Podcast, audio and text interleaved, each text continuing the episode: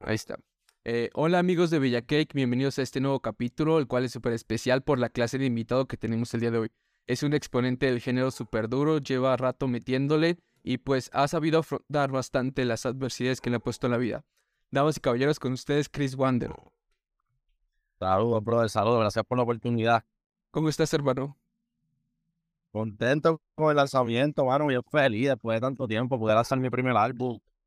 Pues eh, un proceso tedioso, tuve que cambiar mucho la fecha y todas esas cosas, pero ya estamos en la calle, estamos contentos con lo que está pasando, el acercamiento que está dándole la gente. Qué duro, este, justo así es un álbum como que ya llevo rato ahí esperando yo, justo ahorita estaba hablando que ya llevo rato siguiéndote y justo este álbum ya lo esperaba hace tiempo y valió la pena, creo que valió bastante la pena. Eso es lo que yo quería escuchar, viste, pero yo estaba, yo creía que la gente llevaba mucho tiempo esperándolo y, y, yo lo único que le pedía a Dios era que la gente diga que valió la pena. Que valió la pena, que está bueno el álbum y, eso ha sido lo que está pasando y de verdad que gracias, gracias a ustedes porque tienen esos números trepados. Qué duro. Pues bueno, ya empezando un poco ya bien con la entrevista, quisiera que me contaras un poco sobre cómo es que empezaste a hacer música, cuáles fueron tus influencias musicales, cómo llegaste a decidir a ser cantante y todo esto, cuéntame. Pues mira, empecé como compositor, empecé como compositor eh, la razón por la cual comencé a escribir fue que eh, yo estudiaba en la Libre de Música, una escuela especializada en música, donde por la mañana te daban clases musicales, yo cogía percusión, cogía apreciación de la música, cogía fundamentos, me enseñaban a leer. Y pues, en ese momento dado, el que me daba la clase de la batería era arreglista musical de Víctor Manuel y él se pasaba viajando mucho y casi no me daba clase. So, yo le perdí un poco el amor a la batería y en mi tiempo libre comencé a componer. Cuando comencé a componer, pues allí en esa misma escuela estudiaba Liano, Capapabón, y con Liano me senté a escribir, y de ahí surgió la conexión con Alejandro, con Mayri, y ahí fue que yo tuve la primera oportunidad de cerrarme a un estudio, hacer una canción, estar, cómo me escuchaba en estudio, cómo era la experiencia, y de ahí en adelante, hermano, después de la primera vez, todo fluyó, él me dijo, cuenta conmigo, no tienes que volver a pagarme ni un centavo, está como tú le metas, vamos a trabajar, y entre toda esa historia, llegó Parruco, Mayri se convirtió en Mayri, los temas empezaron a sonar, la gente empezó a decir, papi, yo tú el que escucho al final de la pauta de Parruco, ¿verdad? Chris Wander, y sí, ahí me empezó a abrir mucho camino dentro de la industria musical. Luego, pues me lanzó como artista y es básicamente eso va acorde con el concepto de mi monopolio, porque para un jugado monopolio en la primera vuelta tú no compras nada. Eso era yo como compositor. No sabía mucho, estaba aprendiendo. Cuando me vuelvo a parar en el Go, pues decido hacerlo de nuevo, pero como artista y hice los temas pensando ya en los artistas con lo que lo quería hacer y dije hasta que no monta el artista aquí no voy a lanzar este tema y así fue. Me empezamos a ver, me empezamos a ver, empezamos a montar los temas y poco a poco se formó mi monopolio. Qué duro. Justo me, me, encanta cómo te empezaste a juntar con puro lápiz así súper duro, Mayri, Rafa Pavón, Liano, y cómo ahorita, por ejemplo, Rafa Pavón está súper duro en, como compositor y tú también ahí como que estuvieron juntos, pues es algo súper duro, ¿no? ¿Cuánto tiempo más o menos te tardaste en planear el concepto, en escribirlo? Ya sé más o menos cuánto fue cuando empezaste con esto de Monopolio. Empecé hace aproximadamente casi tres años. Tres años para que la vea. Que a veces uno piensa que es el momento de, hacer las cosas, pero el tiempo de Dios es perfecto. Y, y, mano, es un proyecto que llevaba trabajando mucho tiempo. En el concepto siempre lo tuve en mi mente. Hubo un momento que yo tiré, tiré pautas en los temas de mi monopolio, mi monopolio, los temas viejos. Claro. Y luego pasa el tiempo y yo me pongo a pensar contra cómo se va a llamar mi álbum, cómo se va a llamar mi álbum. Y un amigo mío me recordó, papi, pero es que tú llevas pautando mi monopolio, tú no te acuerdas de eso cuando tú mencionaste eso en tal tema que hicimos, que tú no sacaste. Y yo, ya, es verdad. Y ahí me recordé, yo dije, contra, pues lo voy a utilizar. Y lo quise asociar porque qué mejor manera de utilizar un concepto que usando algo que ya todo el mundo conoce.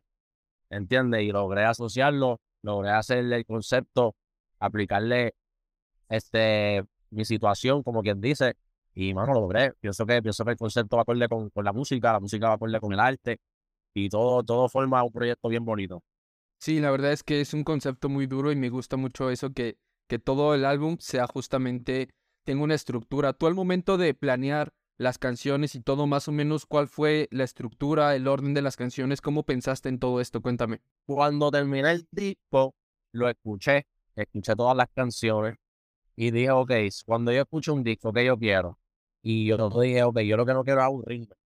Yo quiero darle play al disco y que la primera canción me hypee de una. Ya la segunda, quiero que me hypee más. Y quiero que se mantenga siempre en alta, que si vas en algún momento, como por ejemplo hace en temas como, como Pensar, que es el tema más romántico que tengo del disco, tú vas a escuchar eso, vas a coger un descanso, pero después va a venir otra por encima y te va a venir con un reggaetón de discoteca o con un fronteo, ¿entiendes? Y, y quería mantener siempre ese hype en alta. Y creo que, creo que lo logré. El último tema es Bailo, un tema que cierra el disco pompioso, ¿me entiendes? En alta, un tema discotequeo. Y no lo puse último por despreciarlo, porque mucha gente ya lo, lo para último, ese es el menos que le gustó, no. Fue el último y, y por eso fue que está ahí, por uno de mis temas favoritos. Bailame. Y, bueno, de verdad que me gustaría que lo escuchen en orden. No necesariamente tiene algo que ver, no estés tan conectado con una película, con una serie. Lo pueden escuchar en el orden que quieran. Pero si lo escuchan en el orden que yo lo puse, pues ya van a saber cómo lo visualiza desde un principio. Claro, sí, yo lo escucho en orden y si si sientes la vibra como que va, por ejemplo, me encanta el intro, como empieza como con un reggaetoncito y luego va como bajando y subiendo, o como yo lo veo como una montaña de diferentes sonidos, hay maleanteo y todo. Y este tema que tienes con Almighty, pues me comentas que Almighty formó parte de pues, tus meros inicios, ¿no? Mm, según yo, antes de esto no habían sacado canciones, llevaban tiempo trabajando como compositor cantante, pero no habían sacado canciones y lo metes en este álbum. ¿Cómo fue el proceso de grabar con él, ya decidir pues grabar la canción? Y sobre todo me encanta que Almighty creo que en esta canción como que canta, o sea, entona, como que da, muestra un flow diferente mm. al que normalmente lo vemos así chanteando, tirando barras y todo maleanteo. Y en esta canción entona y da un flow diferente. Entonces cuéntame cómo se dio esta canción con pues Almighty, que ya llevaba una amistad de muchísimos años. Mira, de Zacatau. De Zacatau es un tema que nosotros tiene aproximadamente un año de haberlo hecho, un año, dos años, casi. Ese tema él había subido ya preview a la red. Quiere decir que ya era uno de los temas más esperados del disco. Lo mismo pasó con, con amigos, con Raúl Alejandro, que también había subido preview y yo también. Y era un tema que todo el mundo me lo mencionaba, en Zacatau, de Zacatau. Y trabajar con, con Alejandro ¿qué te puedo decir? Fluyó todo bien natural, todo bien orgánico, porque como te dije, fue la primera persona que me dio la oportunidad de, de, grabar en un estudio y nunca habíamos sacado nada porque no sentíamos que era el momento. No sentíamos que era el momento de hacerlo hasta que, hasta ahora, hasta ahora en mi disco, que, que el momento que sacarlo en mi proyecto. Quería darle a la gente también un Almighty diferente, como lo que escucharon. Pudieron escuchar un Almighty y entonando, un Almighty tirando los verdaderos intro y coros y pienso que de eso se trata, del trabajo en equipo. Él sabe que cuenta conmigo siempre, él es bien especial para mí, en mi brothers. Y bueno, siempre va a estar, siempre va a estar en mi top de los artistas, pase lo que pase. La bestia, Alejandro. Qué duro, sí, a mí me encantó como justo es. Yo creo que es de las poquísimas canciones de Almighty en las cuales entona y, y lo hace muy bien. Digo, tiraron excelente y la química que hay entre ambos está durísima no, de verdad que sí, de verdad que desacatamos un tema bien especial, le vamos a dar bien duro al TikTok. Ayer subimos un TikTokcito ahí, hoy voy a subir otro bailando. Ya tú sabes, aplicándola, hay que meterla al TikTok. Yo no me metía mucho, claro, sí. Hay que meterla ahí. Sí, pues aprovechar ahorita. En el tema que hay que darle duro ahí. Sí, aprovechar que ahorita TikTok ahorita está en todos lados, ¿no? Este, tengo también entendido que tu primer, el primer sencillo que sacaste con, de este álbum, pues es junto a Loar La L y me llama la atención porque tú ya habías sacado antes un tema con Loar, Baby, varios de la nueva, ¿no? Oswald incluso. Entonces, ¿cómo, ¿cómo conoces a Loar? ¿Cómo ves a esta generación de más nueva que tú? ¿Y cómo ya fue meter a Luar en el primer sencillo que sacaste de este álbum? Luar, Luar la él es mi hermano también. Luar la él se pasaba yendo a los que en el estudio de Alejandro. Se pasaba yendo para allá, era de la misma área que nosotros y se pasaba entrando, enseñando los, los, cristales, enseñando los chanteos, cantando y, y, lo vimos crecer, lo vimos crecer, lo vimos desarrollarse, vimos cómo entró en Freestyle Manía, cómo rompió Freestyle Manía, cómo salió de Freestyle Manía, cómo lo firmaron. Y es una persona que, que lo llevó mucho en el corazón porque siempre lo he visto como un hermanito mío, ¿me entiende? Pequeño, como yo tengo dos hermanos y siempre lo he visto a él como si fuese mi tercero y, y siempre, siempre se lo digo y siempre le deseo lo mejor. Está rompiendo ahora mismo. Yo yo digo, le digo a todo el mundo que todo se trata de tener visión.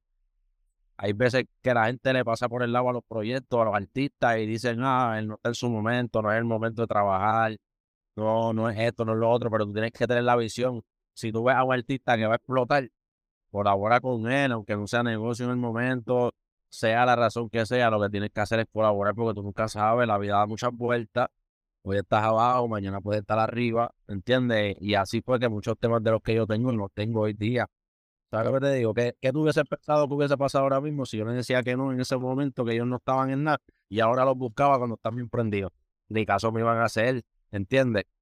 Cada uno que está ahí sabe que yo desde el principio estuve con ellos, se colaboró desde el principio con ellos y que hay un cariño más allá de la música.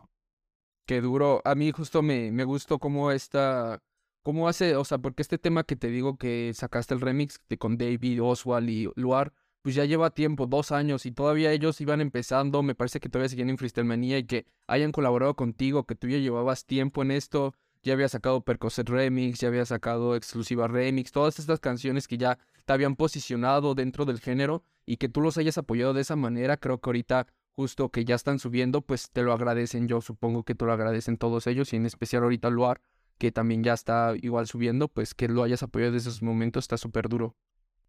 Pues mira, los nuevos talentos, yo siempre estoy buscando apoyar los nuevos talentos porque yo, yo, yo en un momento no tenía ni el nombre, ¿entiendes? No tenía nada. Y no hay nada más bonito que alguien te apoye desde cero. Las personas que te apoyan desde cero, tú siempre te las llevas en el corazón y no importa lo que pase en un futuro, tú, nunca te vas a olvidar de esas personas, ¿entiendes? Y, es bien bonito que, que salga del corazón, que no haya nada de por medio, que a pesar del negocio se haga de corazón hay que apoyar a los nuevos talentos siempre, siempre. Claro, sí. Igual me parece, pues, por ejemplo, la canción que ahorita está sonando, yo la escuché como cinco o diez veces en Instagram, la canción que sacaste con Raúl Alejandro como amigos. Esta canción tiene un flow super flow 2018, o sea, es súper pegadiza a mí, yo creo que es mi favorita del álbum. Cuéntame cómo conociste a Raúl, supongo que tiene que ver algo a Iliano y Rafa, pero no sé, tú cuéntame cómo es que los conociste, cómo conociste a Raúl ¿Cómo se grabó el tema y todo esto?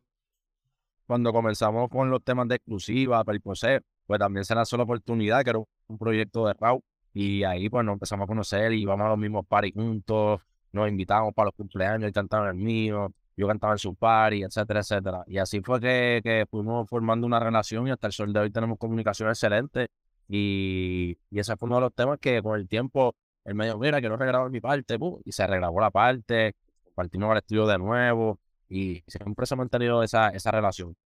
Qué duro. Pues sí, es, yo creo que ahorita es un tema que ya está, está rompiendo y qué bueno que justo se haya dado desde hace tiempo y que ahorita ya haya podido salir. En, en ¿cuál, ¿Cuál me podrías decir que es el concepto general de tu álbum? Es decir, ¿cómo definirías tu álbum en una frase, una palabra? Obviamente quitando el nombre de mi monopolio, ¿cómo lo definirías tú? Variado, variado y completo. Ahí tienes dos. Qué duro. Sí, yo te completo. lo siento así. Tienen, para todos los gustos. Claro, sí, justo es como para todos los gustos y te da una vibe muy diferente, ¿no? Te, te remonta a lo de antes y, y te da como esa nostalgia, ¿no? Te digo, me recuerda mucho a Percocet Remix, Exclusiva Remix, todos estos temas donde te escuchabas, incluso el que tienes con Jay Willis, se siente mucho la misma vibra y todo. Brutal, brutal, brother. De verdad que sí, de verdad que de eso se trata y hacer música que dure por siempre. Que la escuchen, y de aquí a par de años la quieran volver a poner para recordar, para darnos esa nostalgia que sea el mejor sentimiento que ahí. Qué duro.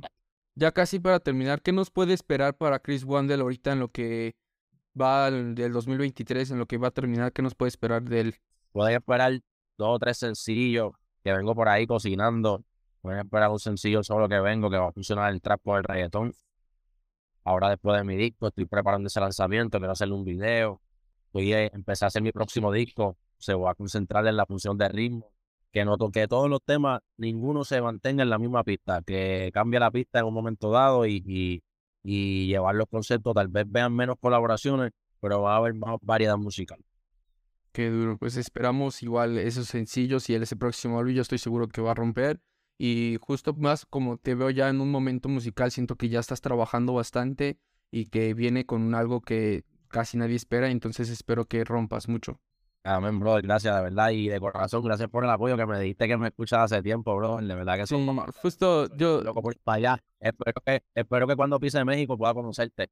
Qué duro. Sí, pues acá en México te esperamos. Yo he visto que si tienes igual gente que te, que te sigue acá en México. Yo cuando le dije a algunos amigos que te iba a entrevistar fue como, ah, cho, yo lo conozco desde hace tiempo ya, su música y todo. Entonces, pues qué duro que por fin aquí pues, se pueda dar la entrevista acá en Ciudad de México y cuando vengas, pues aquí te esperamos. ¿Y algún consejo, recomendación que le quieras dar a los jóvenes que van empezando? Que no se quiten, que no se quiten, que le den duro, mucha consistencia y para encima siempre, que el cielo es el límite, los, los límites los no de que nadie te diga que no puede, porque tú puedes. Tú puedes hacer lo que sea en la vida si no se lo propone y le da la perseverancia y la consistencia que es y tiene la paciencia. Y todo en las manos de Dios, porque sin Dios nada. Recuerden eso. Pues qué duro, te agradezco acá la oportunidad y como yo lo hablamos, te esperamos acá en Ciudad de México. Cuídate, hermano. Un abrazo, bendiciones. Igualmente, bye.